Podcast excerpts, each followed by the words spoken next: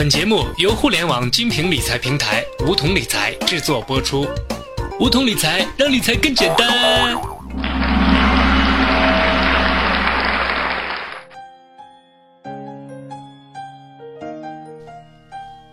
收听梧桐电台，掌握理财要领。听众朋友们，大家好，我是梧桐小学弟。马上就是万众期待的十一小长假了，祝大家玩的开心，吃的开心。当然，在游乐的同时，一定要记得收听梧桐理财电台哦。我们都知道，小长假期间是购物的黄金时期，同时也是外出游玩的黄金时期。很多朋友提前很久就谋划着在小长假期间如何吃喝玩乐，但是在消费娱乐的同时，也应该适当捂捂你的钱袋子，不要消费过头了哦。小学弟在这里还是要苦口婆心的提醒一下。假期理财是很有必要的。人虽然闲了，但是不能让钱闲着哦。众所周知，在国家法定节假日，证券市场休市，对投资者来说，股票、基金都不能买卖。钱如果不提前取出来，等于是白白让它躺了十天，而且还没有收益。那么在假期中，我们该如何打理手中的闲钱呢？首先，我们来看消费。出游旅行，切记要记住一句话：冲动是魔鬼，千万不要头脑发热买了一堆东西。就拿小学弟来说，有一次在苏州旅游的时候，跟着导游买了好几包没有用的东西，什么蚕丝棉被啦、珍珠粉啦，回家以后发现这些都是假冒伪劣产品，根本不值那个价钱。小长假期间是不少商家的重要促销期，不少商品都会进行打折售卖，因此也会吸引很多消费者。大多数人一般将眼光聚集到超市的商品促销。如果你是购房刚需一族，也可以留意这个时候楼盘的促销活动。几十万的房屋售价，通过小长假搞活动购得的话，往往会省下几万元。我家隔壁老王就是在去年春节期间买的一套二居室，每平米省下两百元，这可比超市来的实惠多了。另外，购车的朋友也要留意在车展期间的活动，在这期间购得一款满意的车，至少可以为你省下几千个大洋。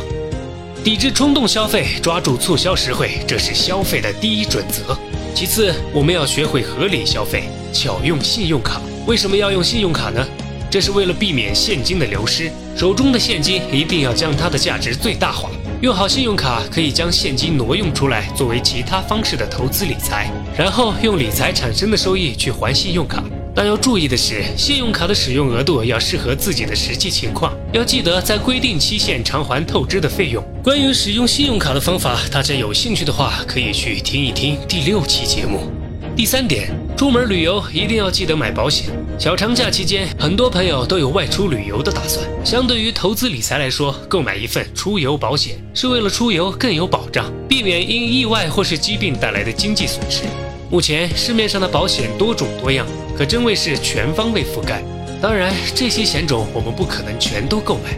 外出游玩，第一选择当然是意外险。如果是一家人外出游玩，而其中又有老年人的话，可以购买一份带有意外医疗保险的产品。通常来说，十万元的意外险保额一般只需要交一百元。